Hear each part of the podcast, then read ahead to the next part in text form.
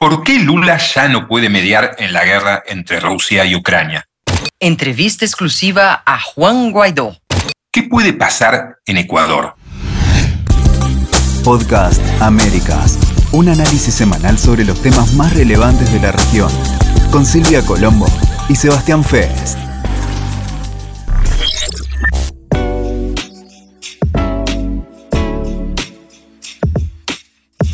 Hola Silvia, episodio 32 de Podcast Américas, vos en Sao Paulo, yo en Madrid, y un episodio con muchos temas, ¿no? Muy, pero muy interesante me parece a priori.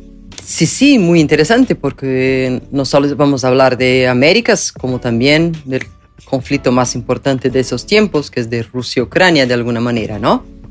Así es, y además tenemos una entrevista muy importante, muy interesante, que es la entrevista que le hiciste vos a Juan Guaidó, el expresidente encargado de Venezuela, que en términos políticos de ex no tiene nada porque sigue interviniendo muy activamente en la política de su país, aunque desde afuera. Eso va a llegar en la segunda parte de este episodio, pero estamos ansiosos porque nos cuentes dentro de un rato cómo fue ese diálogo que mantuviste con Guaidó. Perfecto, sigamos.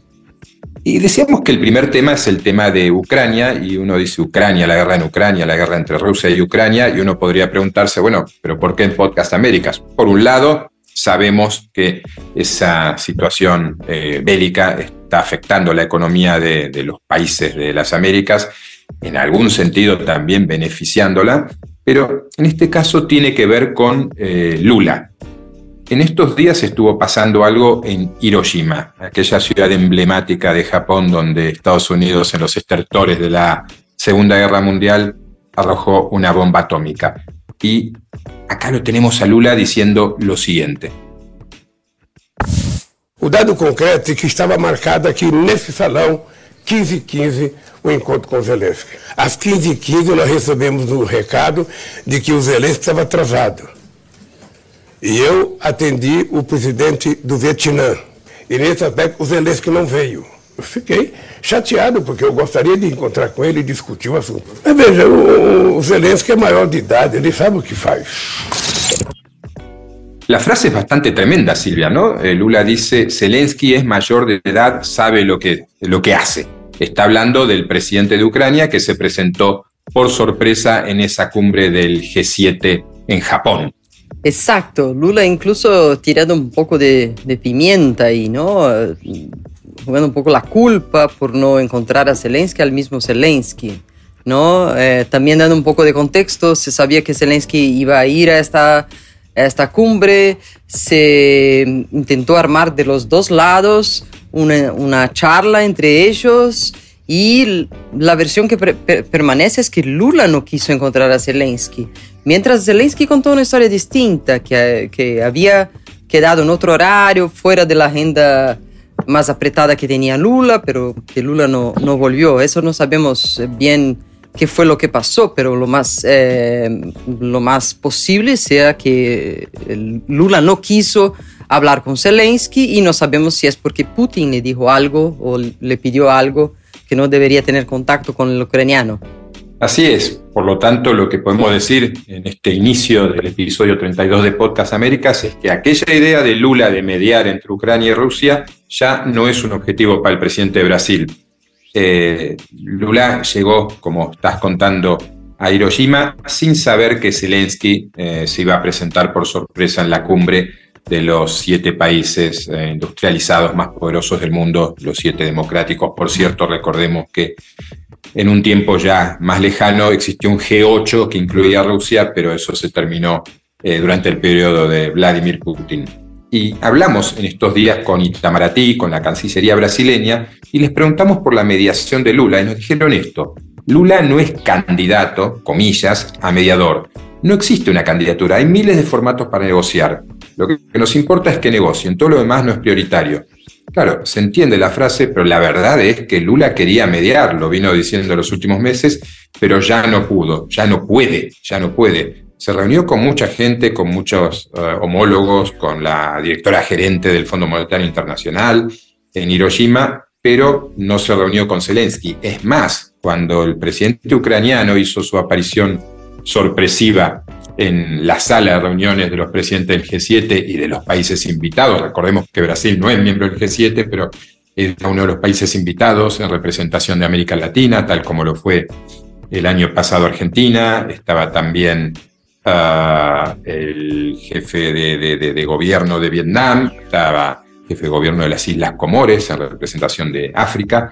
Y todos se levantan para saludar al ucraniano, que recordemos es el líder de un país en guerra, de un país invadido por la Rusia, Vladimir Putin, y el único que se queda sentado en la sala revisando los papeles, haciéndose el desentendido, es Luis Ignacio Lula da Silva, eh, que comenzó este año por tercera vez un periodo de presidente de Brasil.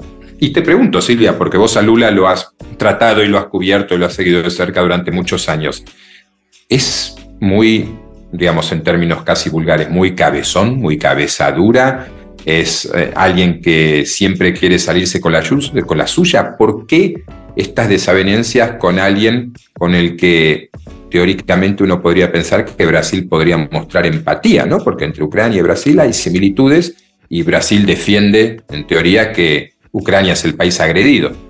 Sí, eh, la verdad quien conoce a Lula, la primera cosa que, que, que se espanta, que, que, espanta en esta imagen es justamente Lula sentado con un papelito en la mano o leyendo algo, porque él es el que llega y busca y abraza y hace chistes, o sea, es imposible no perceber, eh, no darse cuenta de que Lula está en la sala. Y ahí buscó una, una posición que no es la suya, de, de, de, de no protagonista, de quedarse quietito, y uno se, se pone a pensar en todo lo que Lula dijo en los últimos tiempos sobre querer parar esta guerra, de querer armar un club de paz, de querer que todos dialoguen, pero siempre, siempre eh, eh, votando en, un, en una cosa de cuidar lo que está haciendo Rusia con lo que está haciendo Ucrania. Eh, lo que pasó en las últimas semanas es que Lula eh, recibió varios cachetazos, así se puede decir, sufrió varios resbalones en esta idea de que podría sentar con, junto a los dos, eh, tratarlos de culpados igual y traer de ahí una, una, una, paz, ¿no? Primero fueron los países ibéricos, Lula estuvo en España y Portugal y tuvo que uh, ablandar un poco su, sus comentarios, después en el Reino Unido y ahora lo vemos ahí sin querer en, eh, encontrar a Zelensky en una, una reunión del tamaño y de la, del prestigio del, del G7. ¿no? Uno se queda imaginando si él lo hizo por no querer desagradar a Putin o a pedido de Putin y las dos alternativas son horribles. Significa que Brasil está haciendo lo que Putin quiere. Uh, esa es una hipótesis eh, que, que, que, queda en este momento en ese nivel de hipótesis, pero que como decís sería muy, pero muy potente. La mediación de Brasil, que no llegó a empezar, ya está acabada, porque en su momento uh, Brasil planteaba una mediación casi individual, luego dijo que sumaría a China, Indonesia, otros países, luego dijo que sumaría a todos aquellos que quisiesen, pero claro, ya antes de ganar las elecciones, Lula había dicho que uh, Zelensky era también culpable de la guerra, luego dijo que son los dos los que no quieren la paz, que tiene presión de que no quieren la paz ni Putin ni Zelensky. Está claro que Putin no quiere la paz, pero lo de Zelensky, otra vez hay que decirlo, es el país agredido. Eh, luego habló muy mal de Europa y de Estados Unidos como eh, las potencias que están armando a Ucrania y por lo tanto eh, haciendo que la guerra se intensifique y continúe. Otra vez se trata de un país defendiéndose de otro.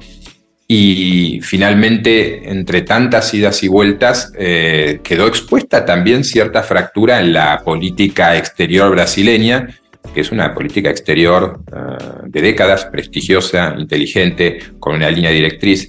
¿Qué, ¿Qué, es lo que sucede acá, Silvia? Es Celso Amorim, aquel ex canciller de Lula, el que está dirigiendo este proceso de supuesta mediación ya muerta seguramente de, de Lula, y no la Cancillería que comanda a Mauro Vieira. Eh, Amorim soy una especie de asesor jefe de asuntos internacionales de Lula. Lula lo envió a hablar con Vladimir Putin y luego ante las presiones y las quejas de muchas cancillerías del G7 y de otros países, eh, lo envió también a hablar con Zelensky y estuvo en este mes de mayo en Kiev hablando. Pero claro, lo que sucedió en esta eh, cumbre del G7 fue que, en efecto, eh, Zelensky plantea la reunión, Eh, dice el sector brasileño que ofrece un horario, que Zelensky lo cambia, que ofrece en ese mismo horario, lo vuelve a cambiar y que el tercer horario no apareció, que la bandera de Ucrania quedó ahí solitaria en la sala de reuniones. Pero antes se habían cruzado uh, frases, frases importantes, ¿no? Le preguntaron al presidente ucraniano si eh, estaba decepcionado por no verse con Lula y la respuesta fue, no, creo que el decepcionado es Lula. Y cuando le preguntó Lula dijo, no estoy decepcionado, estoy molesto. Uh, y refiriéndose a Zelensky, dice, si tenía otro problema más grave, una reunión más importante, no lo sé. Me gustaría reunirme con él y discutir el asunto, por eso lo he organizado aquí en el hotel. Pero mire, Zelensky es mayor de edad, sabe lo que hace wow, ¿no? Eh, digamos, un jefe de Estado diciendo del otro que es mayor de edad no es lenguaje diplomático y esconde una molestia importante. Sí, y tampoco que Zelensky diga eh, el, desafortunado es él, el que va a eh, quedar con ganas es él. la verdad, todo este cambio de palabras es bastante malito uno con el otro, ¿no? Ninguno parece dar el brazo a torcer para decir quién no quiso la entrevista. Eh, yo creo que en el caso de Lula siempre hay que llevar en cuenta cierta improvisación en esas cumbres. Yo ya cubrí muchas y esos horarios de hecho cambian. Eh, eh, Lula se retrasa porque todos quieren hablar con él, pero aún así no es disculpable eso porque todos desde semanas antes del G7 pensábamos que Lula iba al G7 a hablar de, Ucrania. Entonces, una organización mejor de este encuentro se podría haber hecho de cualquier manera. Y Celso Amorín, que tampoco es el Celso Amorín del 2003, a quien Lula recurre a todo, sobre todo eh, eh, tema internacional, él tenía una, una tarea que hacer, ¿no? De hecho, él fue a Kiev, él fue a Rusia, él habló con la gente de ambos, él podría imaginar qué sería este encuentro, él podría ayudar a organizar de alguna manera, no en la parte logística obviamente, pero en la parte de que, que Lula podría hablar, que no, que no molestara a uno o a otro, que sería lo apropiado. Y parece que nada de eso, si fue hecho, no fue puesto en práctica. Entonces yo creo que Amorín es en parte culpable también de, de este encuentro frustrado. Mirá qué interesante lo que decís, porque una de las frases de Lula en Hiroshima es, eh, hablando del viaje de Amorim a Kiev, dice, fue a Ucrania para reunirse con Zelensky y no ve voluntad de paz. Por ahora lo que escuché mi representante es que no es posible en este momento. Y claro, si uno pretende ser mediador, lo primero que tiene que lograr es ganarse la confianza de las dos partes, y Lula nunca logró eso.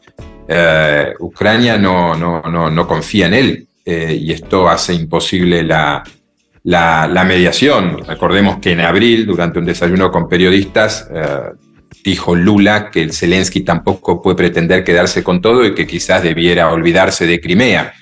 Y claro, eso tampoco es un camino adecuado para, para mediar. Y en todo caso, Lula estuvo bastante desatado en esta cumbre del G7 porque también criticó con mucha dureza a los países más poderosos del mundo al insistir en un tema muy caro a la diplomacia brasileña, que es la reforma del Consejo de Seguridad de las Naciones Unidas. Dice Lula que la ONU de 1945 ya no existe. Se creó para mantener la paz en el mundo, pero ya tiene autoridad para mantener la paz, ya no la tiene, porque es el mismo Consejo de Seguridad el que hace la guerra. Si el Consejo funcionara como debe funcionar, posiblemente la guerra en Ucrania y Rusia no habría ocurrido. Ahí hay mucho para discutir. Tiene razón Lula en que el Consejo de Seguridad no funciona bien y que las Naciones Unidas deben ser reformadas, pero da la impresión de que estos primeros cinco meses de gobierno no está ganándose precisamente amigos en el mundo para impulsarse en ese sentido. Y, te digo, Silvia, para, para ir cerrando este tema, antes de ir a tu entrevista con Juan Guaidó, que eh, Lula no estuvo sutil, porque en Hiroshima, la ciudad de la bomba atómica, dijo que él tiene miedo de que esta guerra en Ucrania desemboca en una, desemboque en una con un arma más feroz, con un arma más poderosa. Está hablando de la bomba nuclear. Claro, bueno, en ese sentido tiene algo de razón y hasta por eso, porque puede escalar para un conflicto mundial o más terrible, debería haber hecho más esfuerzo y, y hablado con, con Zelensky, ¿no? No que yo crea que eso terminaría, cambiaría mucho el escenario de la guerra, pero por lo menos no sería ese papelón. Sí, es un paso en falso de Brasil el escenario internacional y bueno, quizás Brasil tenga una oportunidad eh, ahora eh, porque vamos al segundo tema, Silvia, que es la entrevista que le hiciste a Juan Guaidó, al presidente encargado de Venezuela, que está hecha también en el contexto de algo que va a estar sucediendo en los días en los que se esté escuchando este 32 episodio de Podcast Américas, que es el retiro de presidentes al que Lula convocó para este 30 de mayo en Brasilia.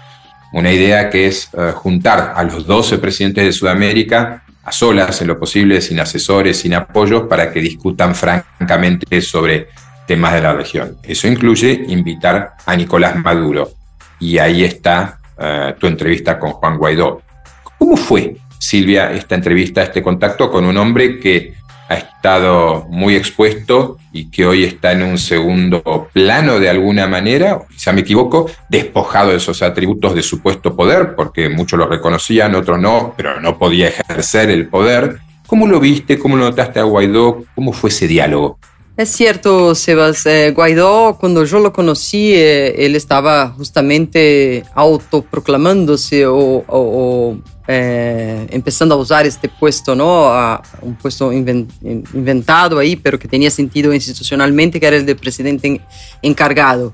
Y era en una Venezuela del 2019 en que la gente compró la idea masivamente, salía a las calles, Guaidó era insensado eh, parecía que, que, el régimen iba a durar días o quizás semanas. Y, lo que, y eso no pasó, no pasó mucho en, en, en función de los errores que Guaidó cometió, ¿no? entre ellos la famosa invasión de una playa de Venezuela por, por mercenarios que estarían relacionados con él, en fin, eh, cosas que no le salieron bien. En ese entonces Guaidó era un tipo bastante más joven, eh, por lo que se veía en su cara, en sus actitudes, bastante más alegre, bastante más sonriente, y hoy es un Guaidó duro, es un Guaidó que se siente injustizado, que se siente víctima de una injusticia, pero que no quiere desistir. Incluso insiste en ideas que quizá para él no sean de verdad una opción, como por ejemplo candidatearse a esas elecciones de 2024. Fue en ese escenario con Guaidó eh, eh, viviendo temporalmente quizá en Washington, D.C., habiendo atravesado las, las trochas, o sea, los senderos eh, entre Colombia y Venezuela, que son llenos de peligros. Porque recordemos, Silvia, Guaidó, Guaidó, ¿cómo es que sale de Venezuela? Porque estás hablando de las trochas, eh, Guaidó está en Estados Unidos ahora, estaba en Venezuela, no es que se fue al aeropuerto y se tomó un avión a Washington, ¿no? No, no, porque su pasaporte no está, no está regular eh, y él tuvo entonces que atravesar por una trocha, que es ese sendero ilegal, irregular y también peligrosísimo, donde actúan los, las guerrillas, los paramilitares, los cárteles. Él atravesó con amigos que ya tiene ahí, porque ya atravesó una vez a Colombia para, la, para el episodio ese de la ayuda humanitaria, que no funcionó tampoco, porque Maduro bloqueó las, los puentes. Y bueno, eh, Guaidó llegó a Colombia diciéndose amenazado, diciendo que su familia estaba amenazada, que estaba muy preocupado. Eh, ahora ya está instalado en Washington. Me contó que su mujer y su hija lo siguieron en la trocha solas. Eh, y él usa mucho esta, esta, este relato para mostrar cuán dedicado él está a, a Venezuela y que se llega a una relación, a una, a una un, una solución para este caso, ¿no? Y aquí entonces vamos a escuchar algunas, algunas frases que dijo Guaidó, primeramente sobre los países alrededor, porque él cuando llegó a la presidencia encargada tenía el apoyo de Colombia, de Chile, de Brasil y ahora estos están cambiando de, de, de idea. Escuchemos a Guaidó sobre eso y nosotros preocupados ¿no? por ese tipo de invitaciones que, que tienden a, normalizar o a relativizar la, a la dictadura de Maduro. Principalmente Colombia, Bolivia y Brasil.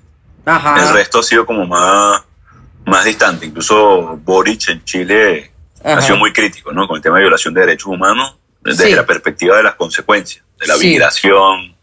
Bueno, hubo una crisis ahorita entre la frontera entre Chile y Perú también muy severa muy dolorosa, muy parecido a lo que está pasando en el sur de los Estados Unidos. Sí. Eh, y eso es la consecuencia al final del día. Creo que Boris ha sido muy, muy vocal Sí. en sí decir que eso es consecuencia de, de- de un régimen que viola derechos humanos. Muy claro, muy diferente exactamente a lo que, a lo que ha dicho Petro. Lula. Ujú.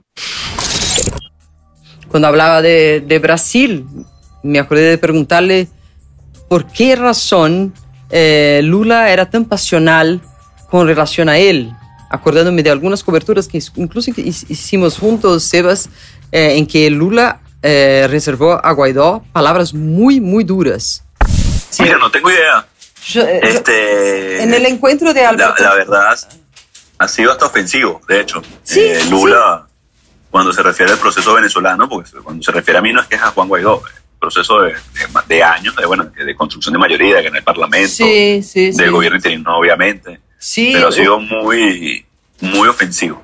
Mira, yo obviamente no tengo nada personal con, con, con Lula, sí he sido muy crítico, obviamente, claro. de lo que significó eh, su relación con Chávez, de lo que significa hoy su relación con Maduro Sí. y lo que significa para Venezuela, al final del día, incluso en la relación binacional. Claro. Eh, claro. Hoy continúa la crisis en la frontera hacia Brasil, continúa el flujo migratorio, continúa la crisis de extracción de oro ilegal, Sí. el tema de las armas, que lo denunció el ministro de la Defensa brasilero, como tú sabes, la presencia de armas rusas Ujú. ah, en la frontera, y eso es producto del, del descontrol y del tráfico que, que genera Maduro. ¿Vos te acordás, no, Sebas? Cuando- Interesante, Silvia, ¿no? Sí. ¿Te acordás cuando él dijo eso? Estábamos en la Casa Rosada, ¿no? ¿Qué te generó? Sí, sí, me acuerdo, me acuerdo, me impresionó la manera eh, poco cálida y bastante eh, poco formal también en la que Lula se refería a, a Guaidó, en cierto modo, un modo bastante despectivo. Sí, sí. Ahora seguimos eh, con Guaidó hablando de cómo está en Estados Unidos, qué está haciendo y también cómo ve las próximas primarias y, y elecciones generales. Las primarias serían en octubre, solo con la oposición, y las elecciones en 2024. Me siento, digamos, seguro. Eh, Ujú. había demasiado riesgo en Venezuela, y mira que hemos, tú lo sabes, Silvia, hemos atravesado por, por Sí. muchos momentos de grandísima dificultad, riesgo, amenazas eh, a mi vida, a la seguridad. Pero en este momento, en, en el proceso de, digamos, de, de raza interna que tiene, de persecución interna del chavismo, están tratando de utilizar eh, mi, mi secuestro, mi detención como, como además un arma publicitaria, ¿no? De, Sí. de ataque a la oposición y, al proceso que lleva. Ujú. Por eso decido salir, además de, de que estaba la, la, el- la cumbre en Colombia, era una buena oportunidad para hablar con las delegaciones. Sí. Y en este momento en los Estados Unidos, bueno, con, con mi familia a salvo, digamos, Ah, ya están con fue usted. muy compleja su salida. Ya está contigo. Sí, Ah, eh, qué bien. están conmigo ya, sí, fue muy compleja su salida de Venezuela, muy Sí. además. Sí, sí. Eh, ellas no le habían dado pasaporte venezolano, tenían un pasaporte de refugiados colombianos. Ajá. este, la visa recién expedida, o sea, fue muy difícil su tránsito, tuvieron que salir por, uno, por un pequeño riachuelo, Ah, caminando, o sea, con, la, con presencia de guerrillas cercanas, decir, fue muy difícil. Por una trocha. Uy, es súper peligroso. Sí, lamentablemente, Sí, muy peligroso, porque Ujú. estaban bloqueados los pasos. sí, Y, sí. Pero bueno, en, en este momento buscando eh, precisamente alertar El riesgo, no solamente de Maduro, que ya, ya debería ser obvio en este momento, sino precisamente la pretensión de normalizar relaciones con esa dictadura, ¿no? Sí. este, sobre todo cuando hay en el corto plazo la oportunidad de la elección en el 24, Ujú. eh, la primaria en el 23. Ujú. eh, no nos debe extrañar que la pretensión de Maduro es acercarnos, aproximarnos al tema Nicaragua, este, por lo cual hay que tomar las medidas. Han sido muy beligerantes, sobre todo con el tema de lo que pasó en Nicaragua, lo que pasó en Venezuela en el 2018. O sea, si no generamos los incentivos correctos de cara a dictadores como Ortega, como Maduro, bueno, la, la acción lógica para ellos va a ser perseguir, Ujú. inhabilitar, eh, no a, a- a otorgar condiciones para elecciones competitivas. Mi alerta temprana en Washington, Ujú. o sea, que teniendo en el horizonte temporal tanto la primaria como la elección presidencial, que no es momento para, para relajar presión, a menos que eso venga con condiciones muy específicas. Claro. No solamente la fecha de la elección presidencial, Maduro tiene que entregar la fecha de elección presidencial, ya viene el 2024. Sí. Estamos a meses ya del 2024, seis meses, siete meses del, del, del 24. Tiene que ver con, bueno, que cese la persecución definitivamente en Venezuela, que se respete el resultado de la primaria, Sí. que permita la entrada de la Unión Europea. Entonces, te lo resumo en que tenemos que aprovechar la ventana de oportunidad del 24 Ujú. para que eso sea realmente una solución y no, y no sigamos en el círculo, Claro. digamos, vicioso de persecución, robo de elecciones, que lo hemos visto de nuevo en Venezuela en el 18, lo vimos en Nicaragua, lo hemos visto en, otros, en otras latitudes, el caso Sí. de, de, obviamente, Bielorrusia, eh, eh, entre otros. Entonces, Sí. tenemos que generar los incentivos correctos Ajá. para evitar la tentación evidente de Maduro de bueno, tener una elección a su medida. No un nombre, eh, Sí. a pesar de que, de que sí, ha sido difícil en, en lo- los últimos, el último año. Hay ya un primer acuerdo temprano, ¿no? que es la primaria. Obviamente no podemos apostar todo a la primaria, no Ujú. porque no se vaya a realizar solamente, o sea, y lo complejo que es, sino Ujú. porque eso tiene que venir acompañado de un acuerdo entre Sí. todo el liderazgo. Sí. Mira, ¿Qué significa un acuerdo entre, entre todo el liderazgo? Mira, tenemos que prever evidentemente la persecución. Tenemos que prever lo que pasó en el 18, tenemos que prever eh, lo que pasó en Nicaragua. Entonces, si, e incluso en ese escenario, Silvia, nosotros tenemos que insistir ah, en ir a la elección presidencial.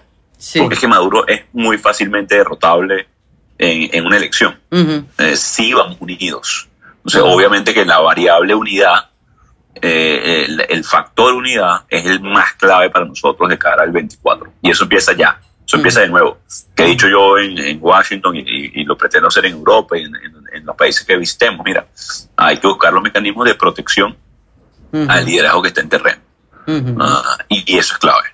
Claro, claro, claro. Y el hecho de que eh, los venezolanos que salieron del país pu- puedan votar, ¿no? Algunos tienen, ¿no? Pero creo que es una minoría entre todos los que salieron. Muy pequeña parte, Ujú. apenas 112 mil personas, si no me equivoco, es el número Ujú. están registrados para votar en el exterior. Ujú. Y son 7 millones y medio de venezolanos, Ujú. más de 4 millones en edad de votar. Hay que insistir en que tienen que participar en esa elección presidencial, porque, como he dicho yo, un venezolano es un venezolano de pleno derecho. Ujú. Tienen que poder tener el derecho a, a- a participar. Le pregunté también si él podría ser candidato en estas elecciones. desde afuera no se pudiera ser candidato. La primera, la primera digamos, requisito para poder eh, es que hay que recorrer pueblo a pueblo, sobre todo un país donde la censura reina, sobre todo un país donde no hay medios de comunicación, Ujú. donde incluso el acceso a Internet es bien limitado.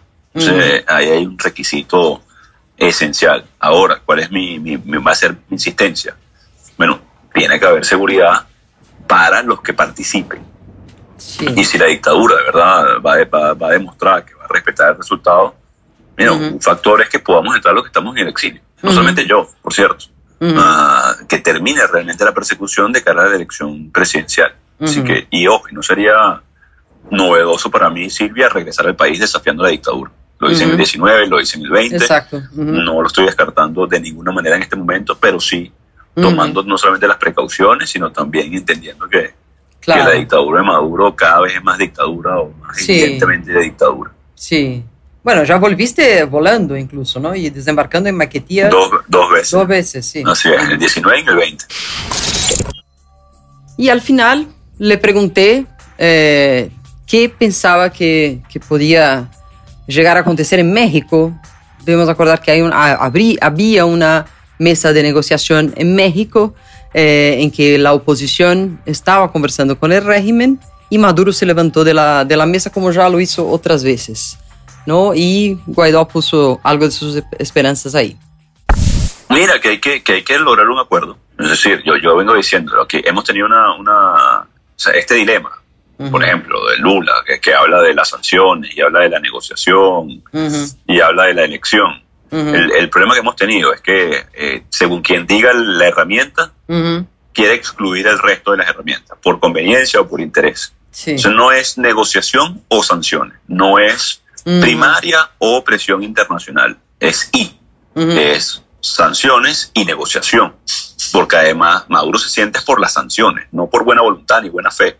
Existe una negociación porque no hay condiciones en Venezuela, no porque existan. Si existieran condiciones en Venezuela tampoco existiría la negociación. No es movilización interna, eh, ergo primaria, o eh, acompañamiento internacional y el proceso en simultáneo de la Corte Penal Internacional. Es I.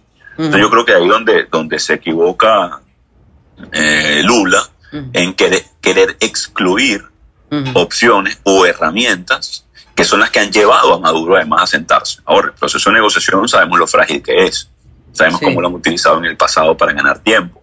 Lo que tenemos que es que focalizarnos en que dé resultados, no simplemente que exista el mecanismo por el mecanismo en sí mismo, sino que exista como mecanismo de solución, ese es el reto que tenemos. ¿Qué te pareció, eh, Sebas? ¿Parece que ahí hay un líder que puede ayudar a Venezuela en esta fase o será necesario eh, que otro llegue para hacer ese rol o Maduro venció? Por ahora Maduro siempre vence, ¿no? Pero en algún momento eso terminará. Yo creo que Guaidó está mucho más maduro y vaya eh, paradoja, ¿no? Pero es, como vos decías al principio, eh, un Guaidó más serio, más reconcentrado, más golpeado por la vida y por la política y más endurecido. Eh, en ese sentido, como líder político, seguramente eh, cometería menos errores y sería menos ingenuo. Ahora bien, su, su, su, misión, lo que se propuso en su momento, era enorme y a priori bastante complicado de que fuera exitoso. Y por lo que uno ve, por lo que uno sabe, la oposición venezolana, que se promete llegar unida con un candidato único a las elecciones del año que viene, la oposición venezolana siempre ha sido muy complicada. Las peleas eh, antes que con Maduro son entre ellos. Y hay mucha gente que eh, se la tiene jurada, por decirlo de alguna manera, a Guaidó. Básicamente le dan a entender que ya tuvo la oportunidad y no la pudo aprovechar, que ahora es el tiempo de otros. Exactamente.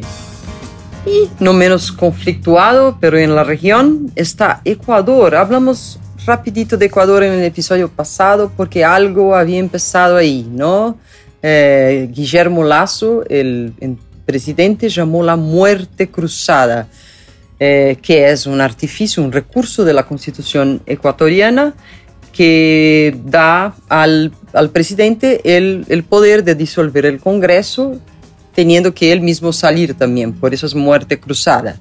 Eso fue el final de una larga disputa, batalla entre el Congreso y el presidente, pero que abre muchas interrogantes. Así es, y abre muchos interrogantes que en este momento no podemos mm, contestar. Es decir, la crisis ecuatoriana que en un momento parecía precipitarse, acelerarse, ahora se prolonga a partir de esta muerte cruzada que le permite a Lazo gobernar con poderes ejecutivos reforzados, aunque no puede hacer cualquier cosa porque está controlado por la Corte Suprema, la, validez de sus decretos y la validez de sus eh, decisiones.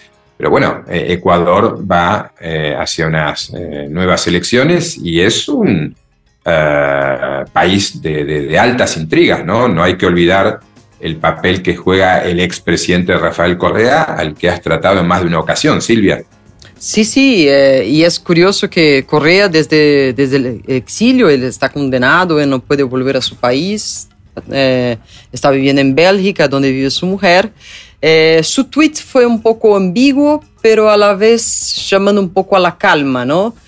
acusó a Lazo de usar el artificio de modo equivocado porque el artificio supone que hay una conmoción nacional pasando y no es eso lo que vemos en Ecuador. Ecuador ya estuvo en conmociones peores que esa. Eh, pero mm, Rafael Correa aún así dijo que vendrán elecciones y las vamos a ganar. O sea, se está nuevamente postulando a sí mismo o a alguno de los suyos, ¿no? como hizo en la otra elección en que apuntó Andrés Arauz. Eh, yo creo particularmente que Ecuador solo no está en llamas hoy en parte porque por este mensaje de Correa y en parte porque la CONAIE, que es la Unión de los Sindicatos Indígenas, tampoco les gustó que, que Lazo llamara a la muerte cruzada, pero aceptó estar en vigilia hasta que este rito todo sea cumplido. Entonces, a lo que parece, en agosto tendremos elecciones también en Ecuador.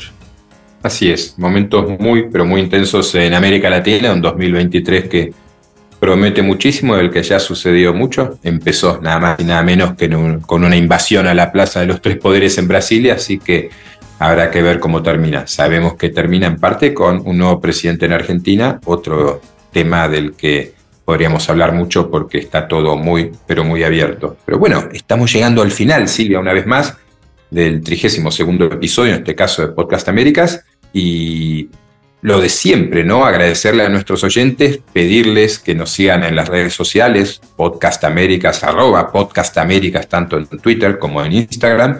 Escuchamos eh, propuestas, elogios, críticas, todo lo que nos quieran eh, comentar y ya nos vamos preparando para el episodio 33, el de la, de la edad de Cristo. Exacto. Sebas, una vez más fue un gran placer hablar contigo sobre estos temas y tantos otros. Eh, seguimos eh, preparando los próximos episodios para que sigan teniendo la calidad que, que queremos entregarles todas las semanas. Placer grande.